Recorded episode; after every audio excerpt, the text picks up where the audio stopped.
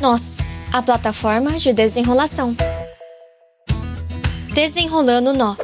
Olá, pessoal! Estamos juntos mais uma vez para meditarmos na palavra de Deus. Como está a sua vida espiritual diante do Senhor? Você se diz um salvo em Jesus, mas continua vivendo em pecado e afogado nele? Olha, eu tenho uma coisa para lhe dizer. Eu não, na verdade, a palavra de Deus.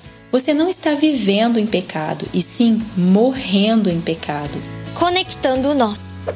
Romanos 6 nos diz que uma pessoa que peca e não se arrepende ou se entristece por causa disso e continua repetindo esse ato, não conheceu a Jesus e, portanto, está morto.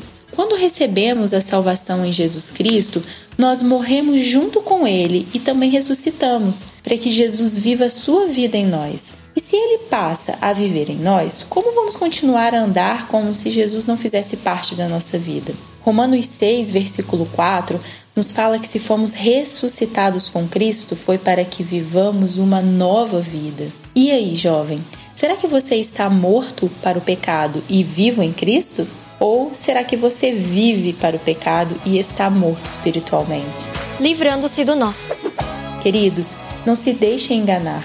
Não permitam que o pecado continue dominando seus corpos, fazendo com que vocês obedeçam aos seus próprios desejos. Aqui é Michele Nonato e esse foi mais um Minuto Nós. Nós, a plataforma de desenrolação.